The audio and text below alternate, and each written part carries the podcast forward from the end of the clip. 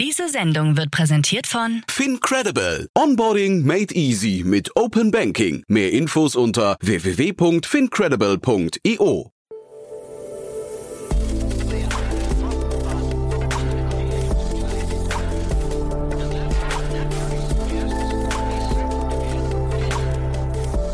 Startup Insider Daily.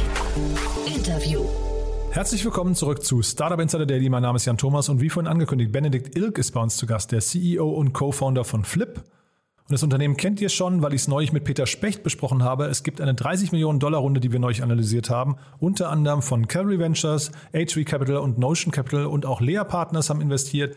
Wir reden über ein sehr, sehr spannendes Kollaborationstool. Es geht auch sofort los, aber wie immer hier noch kurz der Hinweis auf die weiteren Folgen heute, beziehungsweise die weitere Folge. Um 16 Uhr geht es hier weiter mit Pablo Harisch, dem Co-Founder und CBO von Yumday. Und auch das habe ich neulich besprochen mit einem anderen Gast, nämlich mit Daniel Wild von Mountain Alliance. Haben wir das Unternehmen analysiert. Da gab es auch eine 30 Millionen Runde, aber in Euro. Das Unternehmen ist inzwischen 250 Millionen Euro wert, ist eine sehr, sehr spannende Konstellation im Gründerteam. Ein Vater und zwei seiner Söhne. Und ja, wie das funktionieren kann und warum das Unternehmen so erfolgreich ist und jetzt gerade, wie gesagt, 30 Millionen Euro eingesammelt hat, unter anderem von Project A Ventures, das erfahrt ihr nachher. Es geht ganz grob gesagt um die Digitalisierung des Callcenter-Segmentes. Und ja, sehr, sehr spannend, was da passiert. War ein tolles Interview. Das, wie gesagt, nachher um 16 Uhr. So, genug der Vorrede. Jetzt kommen noch kurz die Verbraucherhinweise und dann geht's hier los mit Benedikt Ilk, dem CEO und Co-Founder von Flip. Werbung. Hi, hier ist Nina, Content Managerin bei Startup Insider. Suchst du deine nächste große berufliche Herausforderung? Dann melde dich bei uns. Wir suchen aktiv nach neuen Teammitgliedern, die Startup Insider zum führenden Informationsmedium der deutschsprachigen Startup-Szene machen wollen. Aktuell suchen wir Sales Manager, Customer Success Manager, Finanzmanager sowie Werkstudenten in den Bereichen Sales, Product und Content. Aber auch wenn keine passende Stelle dabei ist, melde dich trotzdem bei uns. Wir suchen immer nach leidenschaftlichen Menschen, die mit Startup Insider Großes bewegen wollen. Also, um mehr zu erfahren und dich zu bewerben, geh jetzt ganz einfach auf startupinsider.de/slash insider. Startup Insider Daily. Interview. Ja, ich freue mich sehr. Benedikt Ilk ist hier, CEO und Co-Founder von Flip. Hallo Benedikt. Hi, moin, grüß dich. Ja, freue mich sehr. Äh, Und ja, erstmal Grüße nach Stuttgart. Ihr habt gerade eine tolle Runde abgeschlossen. Ich hatte es neulich mit Peter Specht schon mal besprochen. Ähm, Der war ja, ja total begeistert von euch, ne? Ja, ich habe es auch gehört. Äh, war eine sehr schöne Folge. ähm, habe mich Ja. natürlich sehr darüber gefreut. Ja. Ja, jetzt erzähl mal, also vielleicht nochmal für die, die es nicht gehört haben, erzähl mal, was ihr macht und vor allem, wie ihr an den Punkt gekommen seid. Das ist ja, ihr seid ja noch gar nicht so alt, ne? Nee, wir sind nicht so alt. Ähm, ursprünglich in 2018 gegründet. Ähm, und wir bauen Mitarbeiter-Apps für große Unternehmen ähm, und fokussieren uns da ganz speziell auf Unternehmen, die ganz viele operative Mitarbeiter haben. Und ähm, weil wir einfach gemerkt haben, okay, die Mitarbeiter werden noch nicht richtig mitgenommen, die werden noch nicht richtig eingebunden ins digitale Leben einer, einer, einer Company.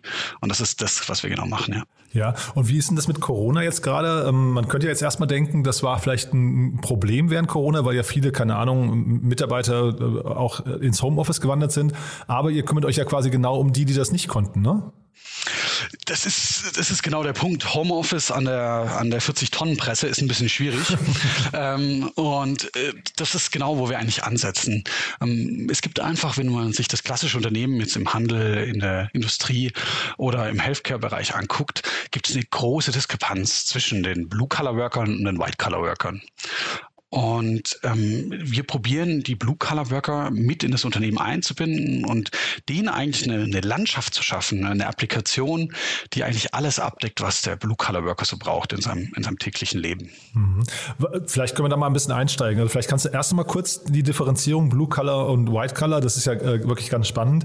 Ähm, aber was brauchen denn die Blue Color Worker? Was sind denn so die, die wichtigsten Features? Ist das so das klassische Intranet oder geht es da einfach um, äh, ich weiß nicht, Teilhabe an der Kommunikation oder worum geht es da? Das, das ist eigentlich, eigentlich, du hast es schon, schon, schon gut angesprochen, Teilhabe in der Kommunikation, das ist so, glaube ich, erstmal das Grundbedürfnis. Ähm, dass, wenn man den, den durchschnittlichen Vorstandsvorsitzenden fragt, ähm, von, von so einem DAX-Konzern heutzutage und ihn fragen würde, wie erreicht er seine Mitarbeiter, dann würde er sagen, er schickt allen eine E-Mail. ähm, das ist ein bisschen problematisch, weil die Kollegen keine E-Mail-Accounts haben, die in der operativen arbeiten und die, die operativen Mitarbeiter, die Blue-Color-Worker, sind im Endeffekt die Mitarbeiter, die keinen Arbeits, keinen festen Arbeitsplatz Arbeitsplatz haben und vor allem auch keinen Rechner oder keinen Desktop-PC oder Laptop äh, für die tägliche Arbeit haben und genau meistens auch noch mehr mit den Händen arbeiten, als es die Kollegen ähm, im, im Hemd tun. Und das hat also auch wahrscheinlich viel mit der Unternehmensbindung und der, der Identifikation zu tun, ne? Das ist, das ist genau der Punkt. Ähm, du wird als, als White-Collar-Worker, du wirst den ganzen Tag überflutet mit irgendwelchen Nachrichteninformationen, Intranet hier, E-Mails da, dann hast, äh, da hast du noch irgendwelche äh, Chatsysteme und was weiß ich. Ähm, du gehst da ganz in unter, du wirst komplett überflutet.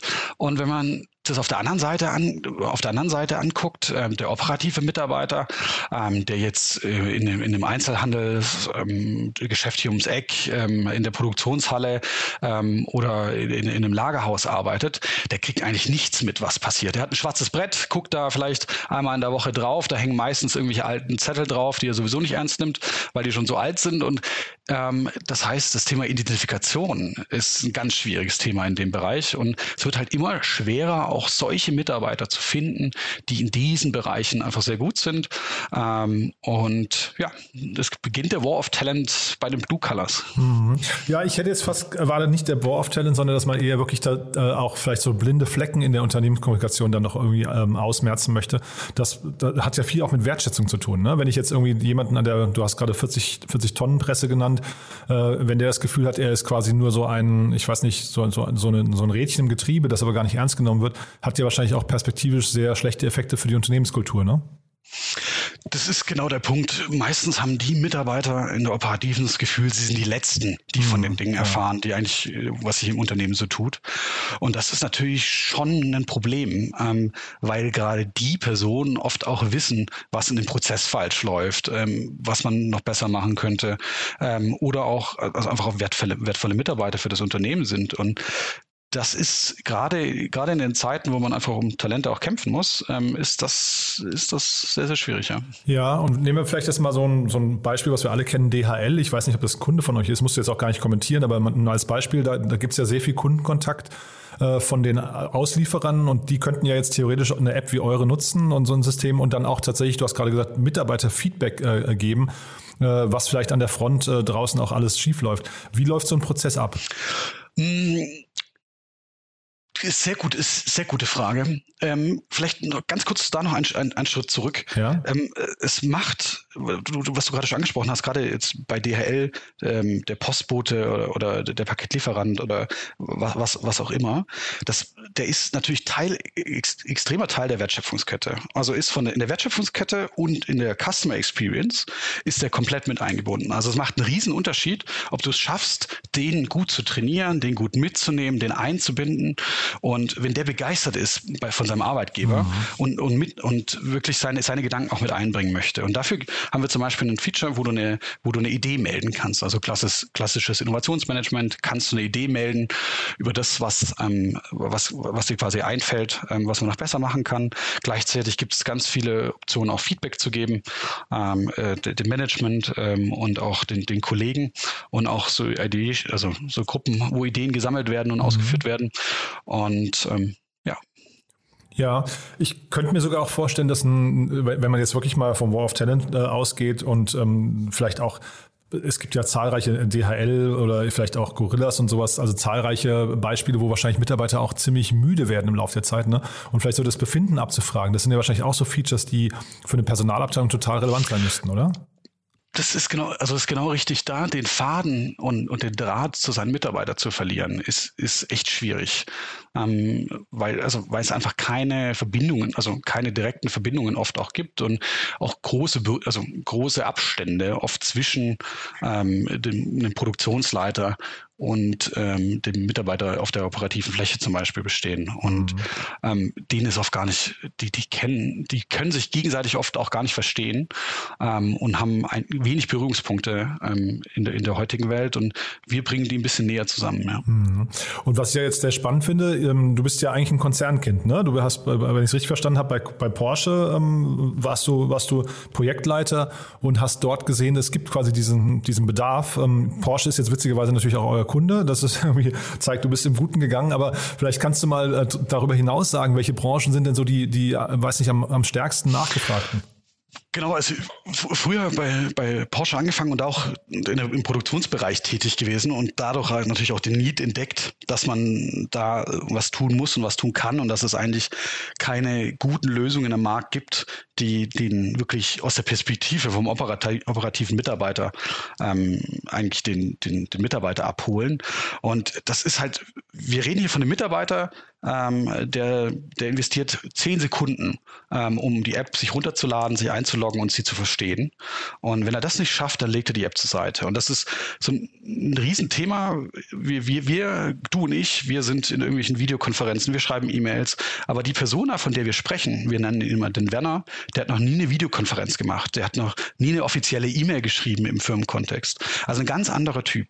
Mhm. Und diesen, diese Persona ähm, gibt's gibt's in ganz vielen Branchen. Branchen und gerade was ist die, die Industrie, die, also die klassische Industrie, der ganze Manufacturing-Bereich mit Zulieferern und so weiter, ist aber auch der ganze Handel, also alle, alle großen Handelsketten, ähm, aber auch vom Krankenhaus ums Eck haben oft, auch, auch kleinere Krankenhäuser haben oft mehrere tausend Mitarbeiter, ähm, wo die Krankenschwestern komplett ab, abgehängt sind von dem, was eigentlich passiert in, in, in der Firma. Ja. ja, genau. Ich hatte viele Handelskunden bei euch gesehen und jetzt sagst du Krankenhäuser mit mehreren tausend Mitarbeitern, aber ich wollte im Prinzip, weil du sagtest gerade, zehn Sekunden dauert die Installation für den Mitarbeiter, aber wie lange dauert das Setup für das Unternehmen und vielleicht ab welcher Mindestmitarbeitergröße geht das überhaupt erst los? Mm, eine sehr gute Frage. Wir, äh, spannend wird es eigentlich für Unternehmen ab 300 Mitarbeiter und ähm, wir haben Rollout-Zeiten, das hängt ein bisschen von der Komplexität des Projekts ab, ähm, haben aber Rollout-Zeiten ähm, von wenigen Tagen bis wenigen Wochen. Also mhm. ähm, wir, es gibt einen sehr großen Handelskonzern in unterhalb einer Woche komplett äh, global ausgerollt mhm. ähm, und machen das eigentlich auch regelmäßig. Ja. Und jetzt habt ihr schon 100 Mitarbeiter. Ne? Wir sprechen ja vor dem Hintergrund einer tollen Finanzierungsrunde. 30 Millionen Dollar sind es, glaube ich, ne? Ähm, sind geflossen. Finde ich wirklich bemerkenswert. Ähm, vielleicht kannst du mal den Markt nochmal beschreiben. Also wie, wie umkämpft ist der? Ich, also ich kenne jetzt so Unternehmen wie Staffbase zum Beispiel. Der Martin Böhringer war auch schon öfters hier zu Gast. Ich weiß nicht, ob das ein direkter Mitbewerber von euch ist oder ob ihr auch nochmal einen ganz anderen Ansatz habt. Aber vielleicht kannst du mal kurz beschreiben, wie ist die Wettbewerbslandschaft? Hm, der Markt ist grundsätzlich äh, sehr, sehr groß, weil es ja 80 Prozent der weltweiten äh, Mitarbeiterschaft einer der, Welt, der globalen Workforce ausmachen. Ähm, und äh, so gerade zum Beispiel Staffbase ist, sicher, sicher einer ähm, der, der Player am Markt, die, die uns etwas näher sind. Ähm, die gehen ein bisschen mehr in die Intranet-Richtung, zumindest aus, aus unserem Verständnis. Ähm, aber wir treffen die bei dem einen oder anderen Pitch schon immer wieder, ja. Mhm. Spannend. Und jetzt lass uns mal über die Runde sprechen. Ähm, das sind ja auch, ihr habt ja, sag mal, zum einen habt ihr sehr, sehr spannende Investoren, also VCs dabei. Ihr habt aber auch eine ganze Reihe an wirklich tollen Business Angels. Vielleicht kannst du noch mal ein bisschen durchführen, wie es zu der Runde gekommen ist. Ähm, genau, wir haben schon ein bisschen länger mit HV auch gesprochen ähm, und auch mit, auch mit Notion, ähm, hatten, eigentlich, hatten eigentlich schon ganz guten Draht, ähm, haben dann die Runde gestartet, haben, haben auch bemerkt, dass wir das mit, mit, mit denen eigentlich machen wollen, mit den beiden ähm, und sind dann eigentlich relativ schnell ähm, auch zu einem guten Ergebnis gekommen, ähm, wo, wir, wo wir sehr zufrieden mit rausgegangen sind mhm. und konnten das Ganze noch anreichern mit dem einen oder anderen Business Angel, ähm, der, uns, der uns da unterstützt und sind eigentlich ganz happy jetzt. ähm, und ja, genau, ja. sind froh. Würdest du bestätigen, ist es viel Kapital am Markt, die Runden werden einfacher oder? Es, also es gibt, glaube ich, schon, schon viel Kapital am Markt. Gleichzeitig haben wir auch enorme Wachstumsraten.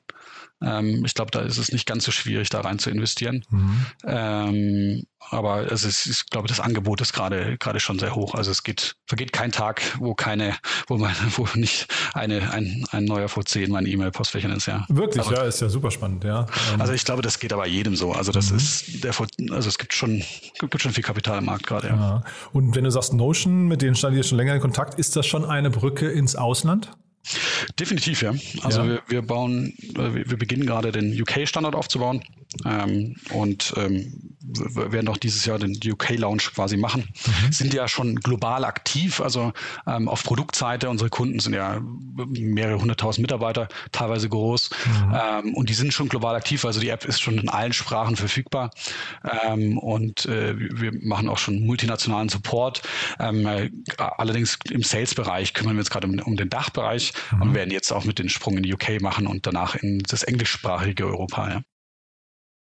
Ja, aber ich habe mich tatsächlich gefragt, also ich habe ja immer hier wieder mal zum Beispiel, ich weiß nicht, Compliance oder Steuerthemen oder Finanzthemen und solche, das, da ist der Regionali äh, Regionalisierungsaufwand relativ hoch. Bei euch ja eigentlich wahrscheinlich gar nicht, ne? Nee, also es gibt schon ein paar so Besonderheiten, gerade im chinesischen Markt, im russischen Markt. Ähm, aber im, Gro im, Großen und Ganzen ist es, glaube ich, im, im, Vergleich zu jetzt einer, einer, einer Steuerthematik bedeutend einfacher. Ja. Also, ja, aber, ähm, diese, aber diese, diese ein, äh, sagen wir, Besonderheiten für den chinesischen Markt mal als Beispiel, was ist das? Sind das die, die Sprachversionen oder ist es tatsächlich auch, ihr müsst die, die weiß nicht, das Frontend umbauen oder gibt es irgendwie andere Verzahnungen, weil die Unternehmen anders strukturiert sind und so weiter? Hm, also erstens eine Sprachthematik. Es gibt ja schon, schon mehrere, also es gibt ja mehrere, mehrere Sprachen auch allein in China. Ähm, und gleichzeitig ist es, ist es auch eine, eine Datenspeicherungsthematik, ähm, gerade mit, mit Servern vor Ort und so weiter. Ähm, also da, das ist, ist nicht ganz so einfach. Das so mhm. ähnlich ist es ein bisschen auch in Russland.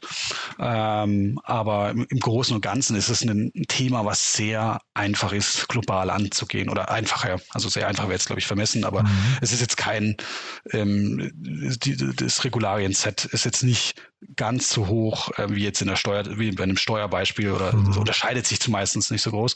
Ähm, und in dem Moment, wir, also man muss ja auch sagen, wir sind ja, wir nehmen DSGVO, die DSGVO sehr, sehr ernst. Also die, äh, die Datenschutzgrundverordnung. Ähm, und das ist auch von unserer Seite ist das natürlich auch ein großer Benefit, dass wir das von Haus aus können, unterstützen und auch leben, ähm, weil auch viele in den amerikanischen Konzernen äh, auch in Europa agieren und deshalb das die Grundvoraussetzung ist, dort also die da sehr gut zu sein und äh, diese Themen abzudecken. Und das zweite Thema sind auch noch so Betriebsrat-Thematiken. Ähm, einfach ähm, also Arbeitnehmerschutz wird einfach sehr, sehr hoch gehängt, hier in Deutschland, aber auch in Frankreich und so weiter. Äh, ist auch ein Thema, ist auch ein Thema in England. Ähm, und das, das natürlich auch abzudecken zu können, hm. können wir schon von Haus aus. Ja, finde ich, finde ich super spannend. Ihr seid wahrscheinlich Mobile First, ne? Genau, also wir, wir glauben da, wir glauben daran, dass äh, die Zukunft mobile ist. Ähm, also ähm, ich, ich glaube, das, das beste, das beste, Be beste Beispiel sind, sind du und ich. Wenn wir ähm, den Gang runterlaufen, dann checken wir auf dem, auf dem Weg äh, zum nächsten Kollegen schon mhm. dreimal das Handy so. Mhm. Ähm, wir glauben ganz arg, dass die Zukunft mobile first ist und optimieren auch alles komplett mobile first. Mhm. Ähm, sind aber auch per Desktop erreichbar. Genau. Mhm. Und jetzt hast du eben gerade die Business Angels, du hast Business Angels, du hast ein bisschen gesagt, die, die habt jetzt tolle Business Angels an Bord, aber lass uns doch mal vielleicht nochmal durchgehen, wie ihr die ausgewählt habt, weil ich habe gesehen, zum Beispiel Flixbus-Gründer sind dabei, das finde ich ja super spannend. Ne? Da habt ihr aber auch irgendwie Roland Berger, ähm, ähm, weiß nicht, ein BASF-Chef dabei und sowas. Wie kam es denn zu der Konstellation? Welche, wie habt ihr die ausgesucht? Weil da kommen ja, da, da seid ihr ja vielleicht nochmal näher dran als an zum Beispiel Notion wahrscheinlich, ne? Hm, wir haben eigentlich, also wir haben ein extrem enges Verhältnis zu unseren VCs, muss man auch, muss man auch sagen. Also gerade Josh White äh, und Beth von Notion äh, extrem eng in der Abstimmung. Die haben auch ein extrem gut, gutes Plattformteam, mit dem wir, mit dem wir auch sehr, sehr eng sind. Gerade auch bei HV, Christian Saller und der Fabian Gruner auch sehr, sehr eng. Ähm, wir haben unsere Business Angels im, im Großen eigentlich so ausgesucht. Wir wollten ähm, die Old Economy mit der New Economy quasi etwas mixen. Mhm. Ähm, und haben gerade deswegen auch den Daniel und den Jochen von Flixbus damit dazu genommen, gerade auch, ähm, wie man, wie man so eine große Tech-Organisation natürlich auch skaliert, wie man das global macht.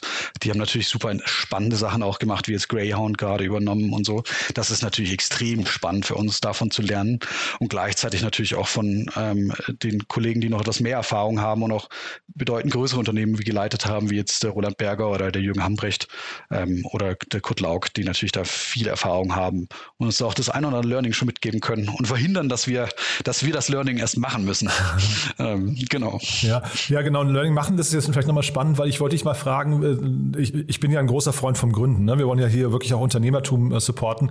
Jetzt bist du quasi aus einer äh, Komfort, komfortablen Situation als, ähm, weiß nicht, Konzernkind, habe ich es ja vorhin genannt, äh, bist du rausgegangen und hast gegründet. Bereut man sowas irgendwann? Äh, kommt man da ins Zweifeln oder sagst du, nee, auf jeden Fall muss jeder mal gemacht haben? Zu gründen oder in den Konzern zu gehen? ja, Konzern, Konzern, das ist ja für mich eher so die Anti-Welt, ne? aber, aber vielleicht kannst du das auch beschreiben, wie es ist im Konzern. Aber ich meine vor allem das Gründen, ja. Also ich, ich glaube, dass das Gründen ein, ein, sehr guter Weg ist, äh, sich selbst zu verwirklichen. Und ich glaube, alle, alle, die Drang nach Geschwindigkeit haben und, und, und nach Impact, für die Person ist das, glaube ich, eine extrem extrem gutes, gutes Mittel und es macht auch einfach extrem Spaß. Ähm, und ich war jetzt nie der Gründertyp, wo ich gesagt habe, ich muss unbedingt gründen. Mhm. Äh, mich hat einfach, wir haben einfach die Chance im Markt gesehen und, und, gesehen, dass es eigentlich keine Lösung gibt, die, die, also die die Zukunft von Deskless Work richtig abdeckt. Ne? Also, mhm. Also ähm, das, das ist so ein bisschen das Thema, wo wir dann gesagt haben, okay, wir, wir können da was, wir können da was verändern, wir können da was global verändern in der Zukunft, ähm, weil die, der Markt so groß ist, weil äh, einfach das ist das, wie wir uns die Zukunft vorstellen, noch nicht da ist und nicht da war. Ähm, und deshalb, ich kann jedem nur empfehlen, nur jedem, also wirklich nur jedem nahelegen zu gründen. Ähm, ist aber auch natürlich eine, eine, eine Prioritätssache. Ähm, man hat sicher, das Konzernleben ist sicher ein bisschen das Angenehmere. Ähm, jetzt vielleicht auf der privaten Seite. Man, man, man investiert schon sehr, sehr viel Zeit, ähm, wenn man, wenn man gründet. Ähm, und auch viel Herzblut und auch, auch viele Emotionen, glaube ich.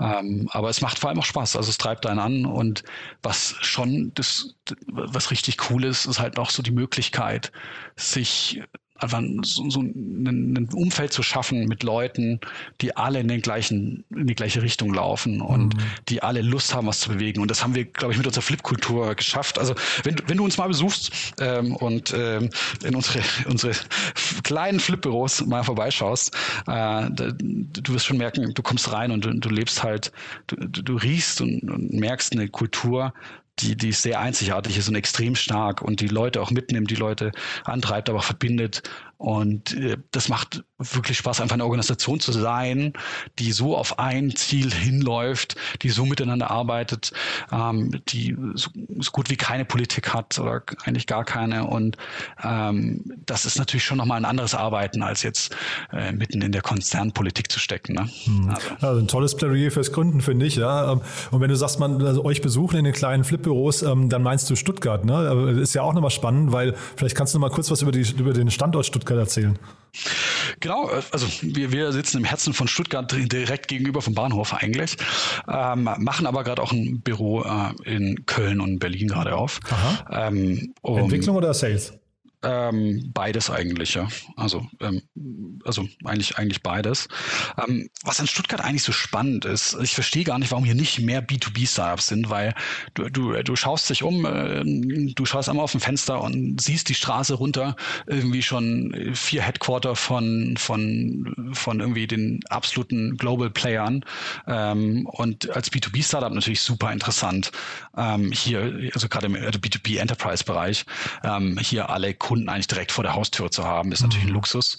Ähm, und auch die Sprache von denen zu sprechen und äh, da auch einfach sehr nah dran zu sein. Und das ist für uns auch wichtig, weil wir wollen nicht nur an den Entscheidern in den Companies nah dran sein, sondern wir wollen auch an den Nutzer, also an einem operativen Mitarbeiter, der quasi jetzt ähm, äh, bei Porsche am Band schafft oder ähm, hier bei Rossmann im, im, im, im, im, im, in der, im Verkaufs, in, in, in, im Verkaufs in der Fläche, sagt man, in, in, in der Fläche, genau. Ja, genau. Ähm, und vielen Dank. Ja. Und äh, genau, das, das ist so ein bisschen, das ist ein bisschen das, wo wir auch den großen Vorteil am Standort hier eigentlich in Stuttgart sehen, ja. Mhm. Also ja. ja, aber sag, mal trotzdem, ich finde es sehr, sehr ungewöhnlich, dass man dann in, in, Deutschland noch zwei weitere Standorte eröffnet. Ist da, ist da Stuttgart talentseitig noch irgendwie hinten dran? Würdest du sagen, ihr findet nicht die, die ausreichend, was ich pass, passenden, sagen wir es mal, Mitarbeiter oder qualifizierten Mitarbeiter in Stuttgart oder woran liegt das?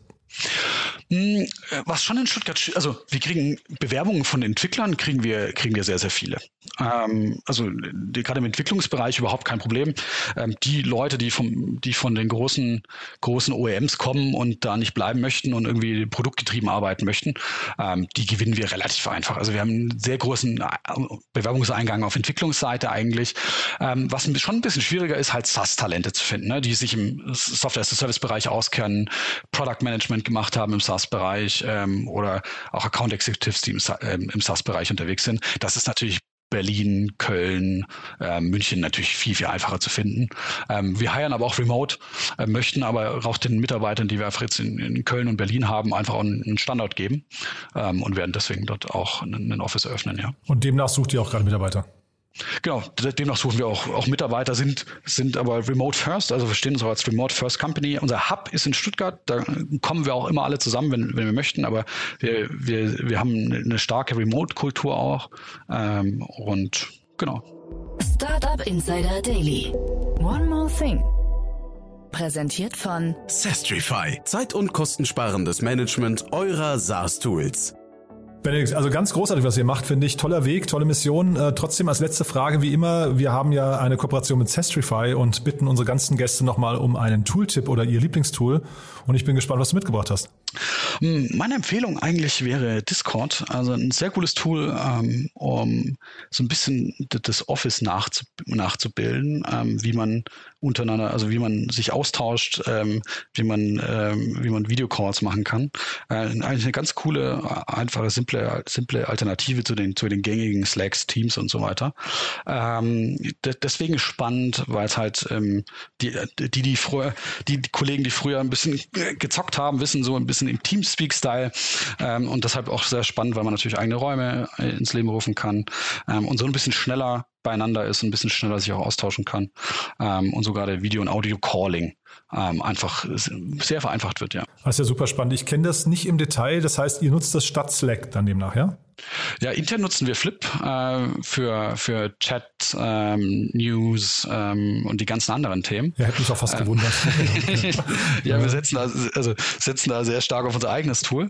Ähm, aber gerade für Video- und Audio-Calls ähm, ist, ist, ist Discord unser Way to go, mhm. ähm, weil wir damit sehr gut, äh, weil, wir, weil man es gut einbinden kann und es quasi auch unser, unser, unser Office eigentlich nachbildet mhm. ähm, und damit auch dieses, diese Remote First Culture eigentlich gut getrieben werden kann, ja. Und ich weiß gar nicht, das ist kostenlos sogar, ne? Glaube ich, oder? Genau, es gibt eine kostenlose Version, mit der kommt man extrem weit. Es gibt auch eine bezahlte Version. Also ähm, genau, aber das ist grundsätzlich mit der kostenlosen Version kommt man eigentlich, äh, kriegt man eigentlich alles erfüllt, was man braucht, ja.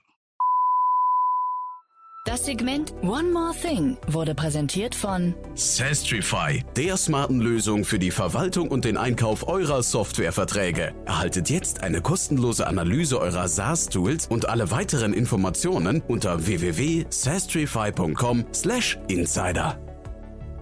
Benedikt, hat mir großen Spaß gemacht. Danke, dass du da warst. Weiterhin viel Erfolg und ich würde sagen, wir bleiben in Kontakt. Wenn es bei euch Neuigkeiten gibt, sag gerne Bescheid, ja? Mache ich. Vielen, vielen Dank für deine Zeit. Werbung. Hi, hier ist Paul, Product Manager bei Startup Insider. Willst du wissen, welche Startups aus Hamburg, Mannheim oder vielleicht auch Bielefeld sich mit künstlicher Intelligenz beschäftigen? Oder wie zum Beispiel das Portfolio von Earlybird oder HV Capital aussieht? Entdecke all das und noch viel mehr auf unserer Plattform. Kostenlos und ohne Begrenzungen. Unsere Datenbank umfasst über 20.000 Profile aller relevanten Startups, Investoren und Personen, die darauf warten, von dir entdeckt zu werden. Also, wenn ich dein Interesse geweckt habe, schau einfach mal auf unserer Plattform vorbei unter startupinsider.de/slash insider. Startup Insider Daily, der tägliche Nachrichtenpodcast der deutschen Startup-Szene. So, das war Benedikt Ilk, Co-Founder und CEO von Flip und damit sind wir durch für heute Mittag, aber nachher geht es weiter um 16 Uhr zu Gast Pablo Harisch, der Co-Founder und CBO von Yumday. Ich habe es ja vorhin schon erzählt, ein sehr, sehr spannendes Unternehmen ist 250 Millionen Euro wert geworden durch eine Runde, gerade in Höhe von 30 Millionen Euro, unter anderem finanziert durch Project A Ventures. Und wir sprechen über den Callcenter-Bereich und wir sprechen eben über ein sehr, sehr wachstumsstarkes Unternehmen. Ich fand es sehr spannend, habe ich ja neulich schon mal mit Daniel Wild analysiert und ja, dementsprechend habe ich mich sehr gefreut, dass Pablo zu Gast war. Ja, kann ich euch nur empfehlen, nachher reinzuschalten. Das, wie gesagt, nachher um 16 Uhr. Bis dahin, alles Gute und euch erstmal einen wunderschönen Tag. Ciao, ciao. Diese Sendung wurde präsentiert von Fincredible. Onboarding made easy mit Open Banking. Mehr Infos unter www.fincredible.io.